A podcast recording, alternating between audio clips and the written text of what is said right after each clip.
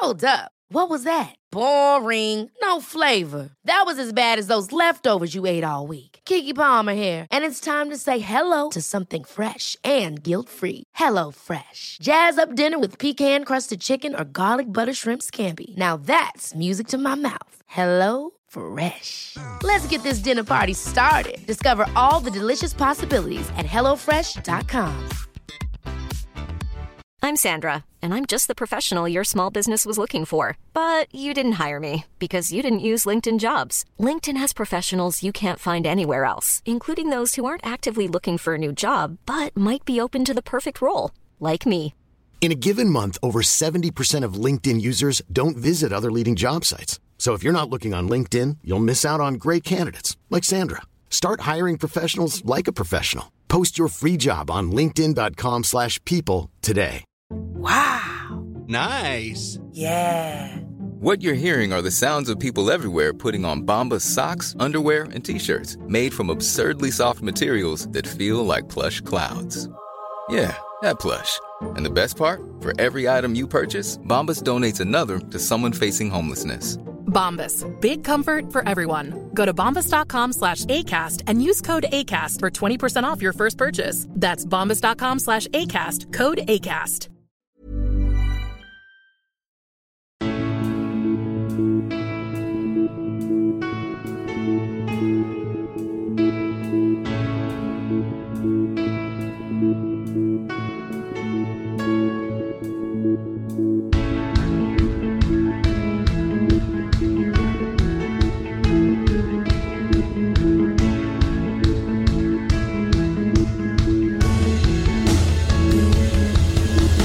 Bienvenidos a Alineación Indebida. ¿Qué año es? Inglaterra, la Super Inglaterra de Gareth Southgate, una de las mejores generaciones que jamás han tenido, fue pulverizada por los magiares mágicos. Hungría sonreía tras su sangría. ¿Anomalía o algo más profundo y real? Lo que es real, por su parte, es la clasificación de Costa Rica al Mundial tras comerse a los kiwis de Nueva Zelanda. Aunque hablando de comerse, los canguros acabaron cazando de un baile y un salto a las palomas de Perú. Hablamos de todo eso, del loco Holanda contra Gales, del fichaje de Darwin Núñez, nuevos entrenadores y mucho más. Hoy en alineación indebida, ahora en verano. Y para ello estoy fabulosamente rodeado, en primer lugar, por Bruno Alemán. ¿Cómo estás, Bruno? O sea que vas a seguir dando la turra en verano, ¿no? Sí, Eh, sí, correcto. Sí. No se acaba. No, nunca, nunca, nunca. Nah, Luego bien, tendrás unas semanas de vacaciones y tal. Yo ahí seguiré haciendo podcast con alguien. Bien, bien. Me va de lujo porque hay varias semanas en, en verano en las que me, me falta bastante contenido. Claro, todos se van Eh, de para- vacaciones, lo- los vagos, sí, sí. Sí, sí. Y nada, me voy en breve, que lo sepan. Bien, ¿eh? O sea, Sí, sí. Bien. Pero eso, yo estaré aquí para darte contenido mientras estás eh, corriendo por la playa. bien, bien. Te, te aviso que esta pu- es- tiene toda la pinta que es mi última colaboración de la 21-22, ¿eh? Bien, vale, bien, bien. Me parece bien, me parece bien. Que bueno, sí, esto ya, o sea, técnicamente terminamos la temporada en el podcast del lunes. Estamos aquí tres días después. Cosas del- de la modernidad. Pero bien, bien, no, me parece bien. Vamos a cerrar aquí por todo lo alto con Bruno, eh, su aparición de, esta temporada. Em, porque también está hoy aquí con nosotros la voz de la derrota, ese chico de Lima que vio a Perú quedarse sin mundial el día de su cumpleaños. Leonardo Silva, ¿cómo estás, Leo? Sigo acabado. Estoy acabado, estoy destrozado. Eh, lo, lo peor es que es cierto, de verdad, la selección peruana perdió el día de mi cumpleaños la clasificación al mundial, así que por suerte celebré el día anterior. Estoy con la voz acabada hasta ahorita. Sí. Pero bueno, vamos a ver qué, qué pasa. Espero que me dejes decir todas las cosas que tengo que decir acerca de, de la selección peruana. Por supuesto, por supuesto, por supuesto. Muy bien.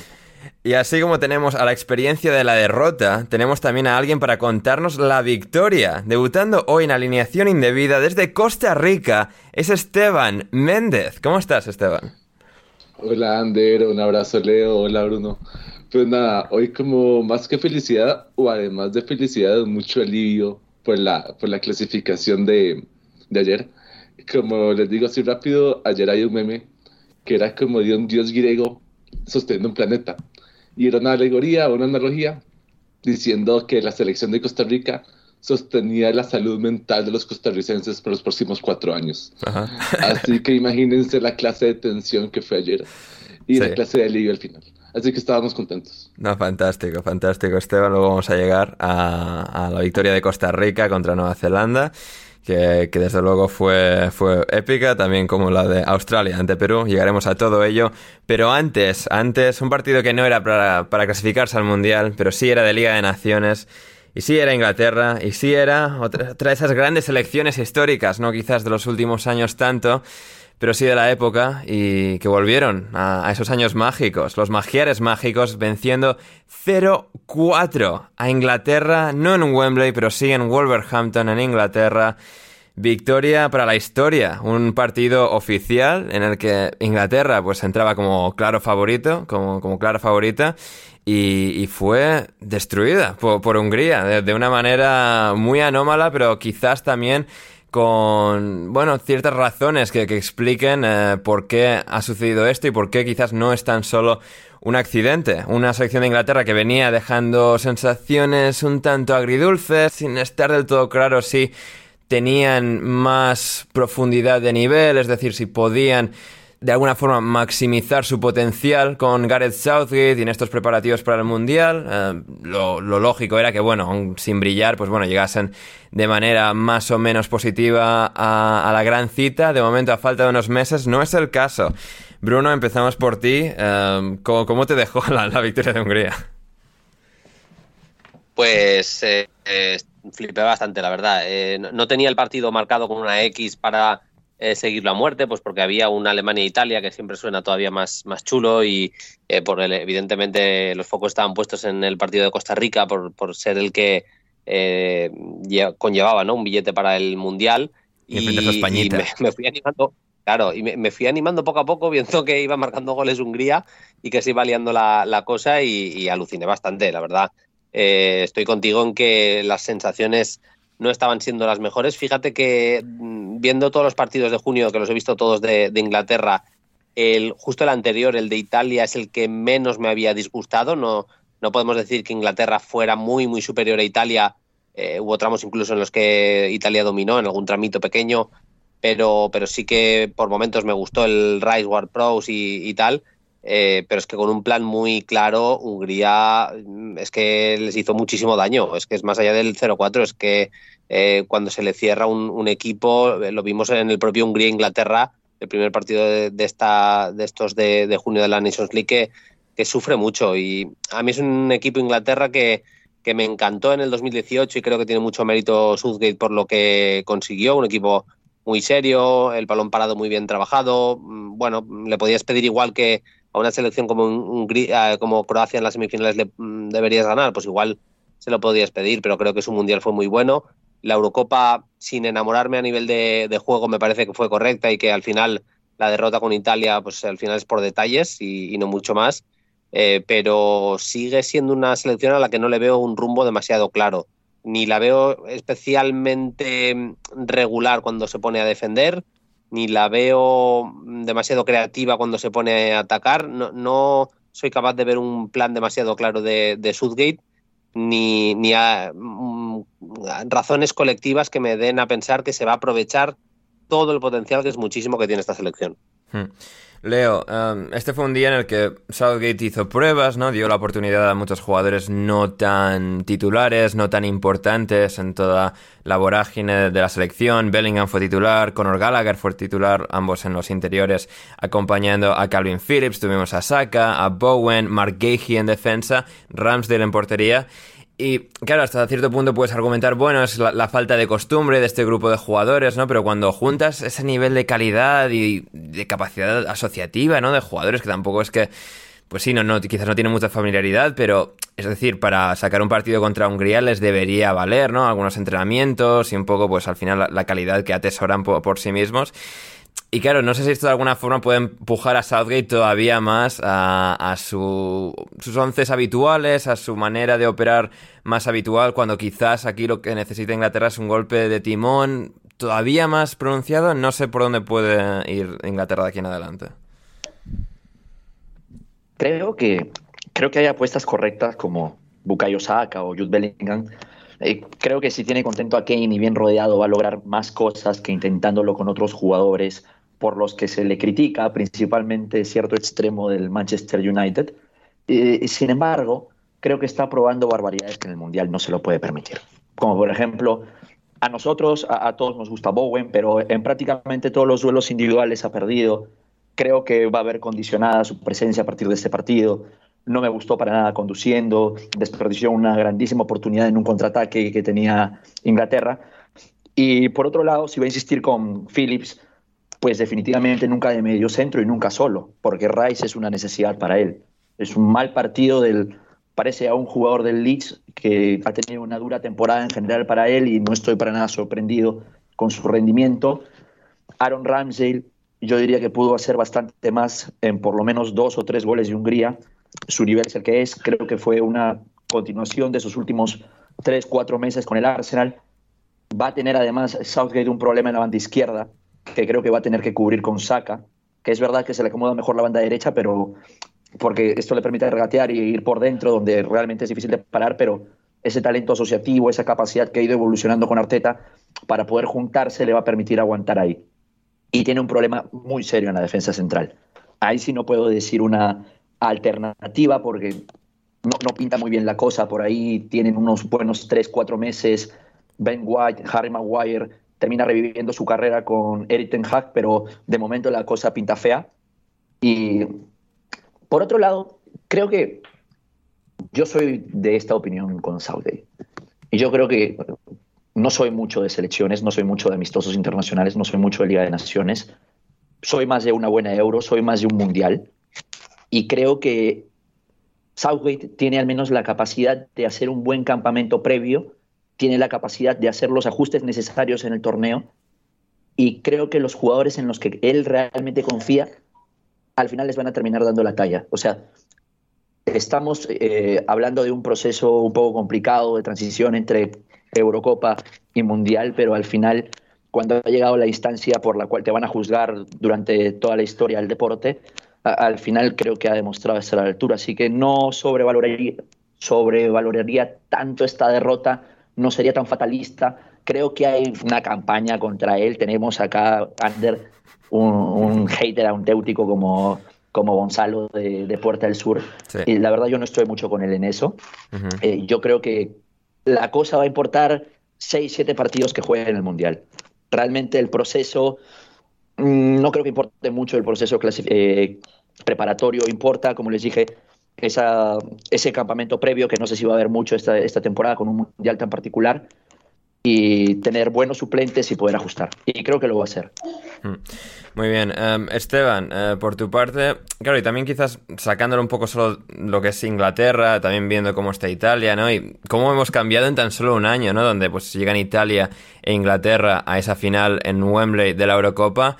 Y bueno, de maneras distintas y veremos si esto es más un accidente o más una consecuencia de algo de, digamos, debilidades subyacentes de, de esta selección. Pero tanto Italia como Inglaterra están en un momento en el que no, no transmiten esa sensación de poder que hace tan solo un año sí que transmitieron para poner, posicionarse como las dos mejores selecciones de Europa. Sí, yo lo que veo, y creo que aquí estoy un poco de acuerdo con Bruno, que es el tema de que ellos tal vez se enfocan demasiado en un buen mundial o una buena Eurocopa. No sé hasta qué punto o para qué están utilizando la Nations League estos equipos, sobre todo Inglaterra, ¿no? Poner a, poner a Jared Bowen a, a probarlo en una Nations League, yo lo consideraría válido, dependiendo del nivel de seriedad. No quiero usar la palabra seriedad, pero creo que por ahí va que Inglaterra le pueda dar ese torneo. Pero definitivamente eh, la, la, actitud de, de, Southgate con la gente que va a poner y con la gente que va a llamar para un mundial y para una Eurocopa tiene que ser otra. Aquí hay que tomar en cuenta también, y es algo atípico para, para este mundial que viene, que es muy probable que los jugadores lleguen al mundial con mucho ritmo y en cierto buen nivel de competencia siempre los mundiales, como son en, el verano de ustedes, en el verano del hemisferio norte, este, llegan cansados. Y esta vez no, esta vez van a llegar en cierto pico de rendimiento, donde ya sí todo va a ser un tanto más interesante. Y yo no sé hasta qué punto ahí si se iría a contradecir un poco lo que, lo que acaba de decir yo y probar a un jugador en cierta posición, tomando en cuenta que las listas son más largas y que hay cinco cambios, aunque no lo haya probado tanto en partidos anteriores. El único laboratorio que tiene para probar eso fueron estos partidos. Hmm. Pues vemos que no le funcionó, pero ya en el Mundial, con picos de rendimiento, sin los jugadores, y- o con los jugadores más descansados, veremos a ver qué pasa. Sí, va a ser muy interesante. Me Eh, Bruno, sí, sí, muy rápido. Sí, sí, sí. No, muy rápidamente iba a decir que eh, esto, lo que la reflexión que hacías de Inglaterra y de Italia te demuestra que lo más importante de, de todo en un mundial, en una Eurocopa, eh, es tener ese mes y medio bueno. O sea, te- es verdad que Italia venía en una buena dinámica, ¿eh? eso es, es cierto.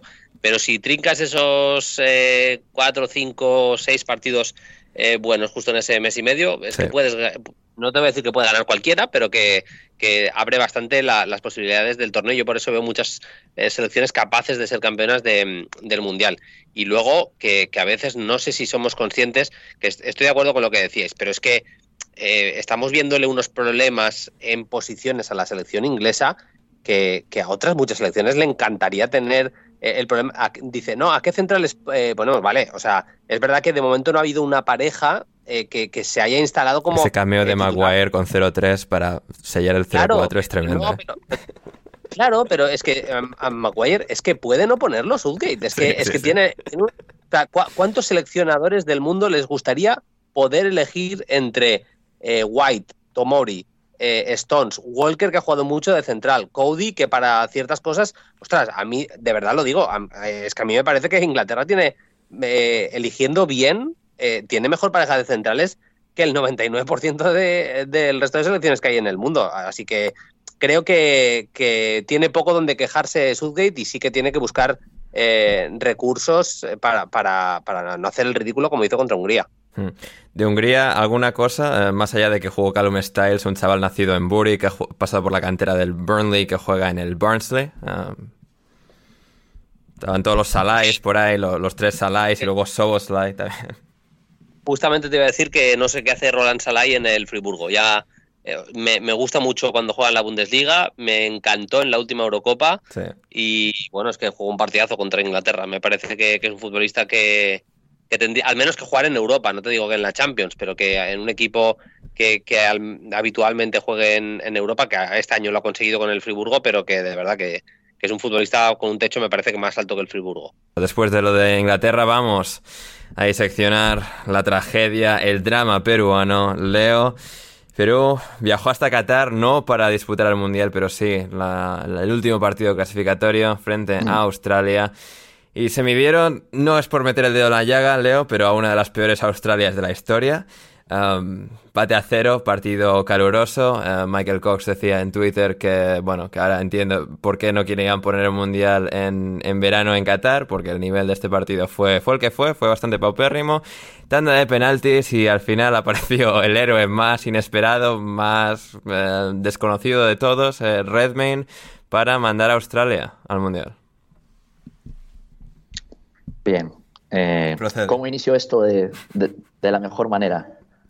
Pues eh, si alguien por alguna extraña razón terminó viendo el amistoso entre Perú y Nueva Zelanda, que lo dudo, entonces sabía que la selección peruana no llegaba. No, no, no, estoy hablando del amistoso. Ah, sí, eh, sí, que sí, jugó sí, Perú es con verdad, Nueva claro. Zelanda. Sí, sí, sí, es verdad. No estaba llegando con las mejores. Sí, Claro, claro, fue, fue, eh, en el estadio del Español, además. es verdad. Sa- sabía sí, que es verdad. no llegaba con. Sí, sí, sí. Llegaba, sabía que no llegaba con las mejores sensaciones al, al partido más importante de, de este proceso es- eliminatorio, ¿no? Y no creo que esté diciendo ninguna novedad, pero ir a dos mundiales seguidos hubiese sido espectacular para Perú. Y estoy un tanto decepcionado por el nivel mostrado por la selección en el partido contra Australia. Eh, creo que salvo momentos muy puntuales o por periodos muy cortos, eh, Perú, Perú logró generar eh, situaciones de peligro. Y durante gran parte del partido creo que Australia dominó. Y la, la pregunta es ¿por qué? Por, eh, por lo que ha venido pasando con la selección todas las eliminatorias y nos hemos negado a aceptarlo durante todo este tiempo porque hemos participado en, y esto lo digo con certeza, ¿eh? con muchísima seguridad, uno de los procesos eliminatorios más pobres que he podido ver en Sudamérica, si no el más pobre. Eh, Es un equipo con problemas en salida de balón, pese a que aquí en Perú nos venden la idea de que Perú es un equipo que disfruta el juego en corto, con pelota al ras y al pie, la realidad es que desde la salida de Paulo Guerrero de la selección ha perdido la única referencia que tenía para salir en largo, eh, para que alguien controle el balón o pudiera generar una falta o alguien más pudiese disputar la segunda jugada. Eh, pero el mejor Perú, el, Perú que va al Mundial de Rusia, eh, sale en largo y directo hacia Paolo y nunca se logró reemplazar a ello, pese a, a, que al final la aparición de la Padula fue bastante positiva. Y por otro lado, siguiendo con Paolo, creo que no solo era referencia aérea o referencia en el área, sino que además perdió ese 9 que se recogía y que podía lanzar a Cueva y a Carrillo, que si bien tuvieron un proceso eliminatorio muy positivo, eh, han jugado un partido muy, muy lamentable. Eh, eh, era hoy, el, era el lunes el día y, jugaron un partido muy chato.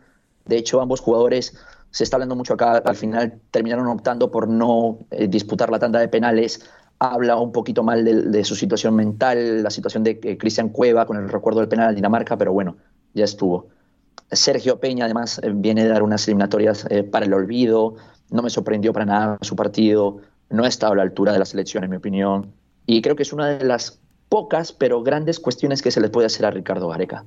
Eh, además es una selección que le ha dado una libertad enorme a Moy, que nos ha pegado un baile histórico, yo lo conozco, tú lo conoces, lo conocemos, es un jugador carismático a morir, pero si me decían que estaba jugando para Australia el mismísimo Xavi Alonso, yo les creía, de verdad. Eh, eh, era como que con, con, tiempo y espacio y líneas de pase que nadie cubría, hasta yo soy bueno. Y, si además cuando presionas estás en modo cabra loca, pues al final solo les facilitas las cosas al rival. Ander, yo, yo, puedo seguir con esto dos horas, de verdad. Pero sigue, sigue. has, empezado, has empezado muy en plan que estás un tanto decepcionado. No, Leo, estás mucho más que un tanto decepcionado. Solo, solo quiero aclararle, eh, por si tenemos algún oyente peruano, además de Jorge Aro, que se acabó el sueño de ser, de ser medianamente decentes. Yo creo que vamos a ser un equipo olvidable, como casi siempre, porque estos siete años nunca llevaron una transformación del fútbol peruano, solo fueron jugadores normales que rindieron a un nivel mucho más alto del que podrían haber dado nunca en su vida, porque tuvieron un entrenador espectacular y parece que se ha acabado. Esto parece que es el fin de ciclo y esto fue, este ciclo Gareca al parecer ha sido una casualidad. Ha denunciado esto él precisamente en anteriores oportunidades. Se acabó el proceso mundialista y vamos a tener un fútbol poco profesional, de muy bajo nivel, que hace papelones históricos en la Copa Libertadores, con una pésima formación de futbolistas, con una infraestructura lamentable, con estadios lamentables, con eh, campos horribles. Y, además, y además de eso, no, vamos a ir al Mundial. Eh, estamos jodidos, ¿eh? Ahora sí estamos jodidos. Se acabó. Eso creo que responde a las preguntas que nos hacían nuestros queridos oyentes, eh, Yago Ramos, entre otros, respecto a a Perú y a, Leo. Em, Esteban, por tu... Sí, Leo. Yago Ramos preguntaba cuándo se jodió el Perú. Sí. Eh, haciendo referencia a Mario Vargas Llosa. Ah, sí, quiero aprovechar para decir que Mario Vargas, Mario Vargas Llosa es una pésima persona, apuesta siempre por todos los partidos políticos más asquerosos de, de todos los países de Latinoamérica y posiblemente de España también, pero es un escritor de puta madre. ¿En qué momento se jodió el Perú, Zabalita? Para el que haya leído Conversación en la Catedral, un librazo espectacular. Quería aprovechar, no quería que se desperdiciara esa pregunta. Estoy muy de acuerdo. o sea, no, hay una persona que, me dé por culo más en la vida que, sea tan bueno en su profesión como Vargas Llosa, te lo juro. Totalmente, totalmente. es un escritor de la puta madre.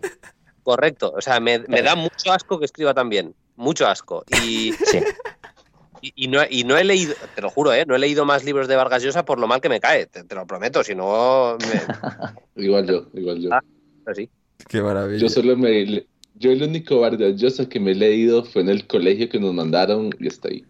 Pero es lo mismo, la poquita noticia que sé de él no, me cuadra. Sí. Em, Esteban, em, Andrew Redmayne no va a volver a pagar por una cerveza en Australia el resto de su vida. Bien por él, bien por él. Cuando él entró, cuando él hizo el cambio, este, obviamente a mí como costarricense se me vinieron los recuerdos de Vietnam. Y ver, a, Tim Krul entrando en lugar de Jasper Silsen. Eh, todo el mundo sabía eso. Yo estoy en un chat con una gente y así poníamos, no, lo, eh, todos sabíamos a lo que, se, a lo, que podía pasar. Obviamente un poco lamentable por Perú. Esteban, pero al menos Tim Krul, Tim Krul lo hizo con estilo, por Dios. Lo que hizo el portero de Australia ha sido una vergüenza monumental. Ha, ha sido hacer un papelón histórico. Dios mío, cómo me jode esa tanda de penales. Lo de Tim Krul fue la imponencia, la virilidad al máximo. Lo que ha hecho este hombre el lunes fue increíblemente malo.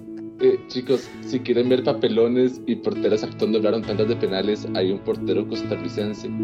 Busquen en YouTube y a la gente que nos escuche también después de escuchar esto.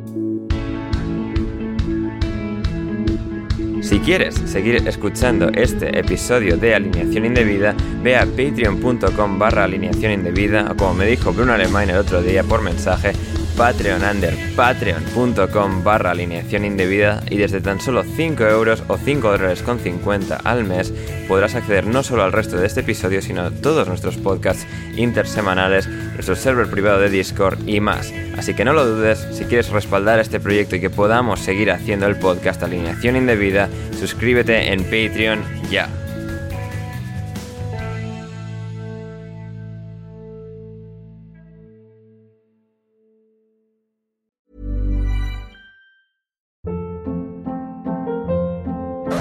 Hold up. What was that? Boring. No flavor. That was as bad as those leftovers you ate all week. Kiki Palmer here, and it's time to say hello to something fresh and guilt-free. Hello Fresh. Jazz up dinner with pecan-crusted chicken or garlic butter shrimp scampi. Now that's music to my mouth. Hello Fresh. Let's get this dinner party started. Discover all the delicious possibilities at hellofresh.com. Even when we're on a budget, we still deserve nice things. Quince is a place to scoop up stunning high-end goods for 50 to 80% less than similar brands. They have buttery soft cashmere sweaters starting at $50, luxurious Italian leather bags, and so much more. Plus, Quince only works with factories that use safe, ethical, and responsible manufacturing. Get the high-end goods you'll love without the high price tag with Quince. Go to quince.com/style for free shipping and 365-day returns.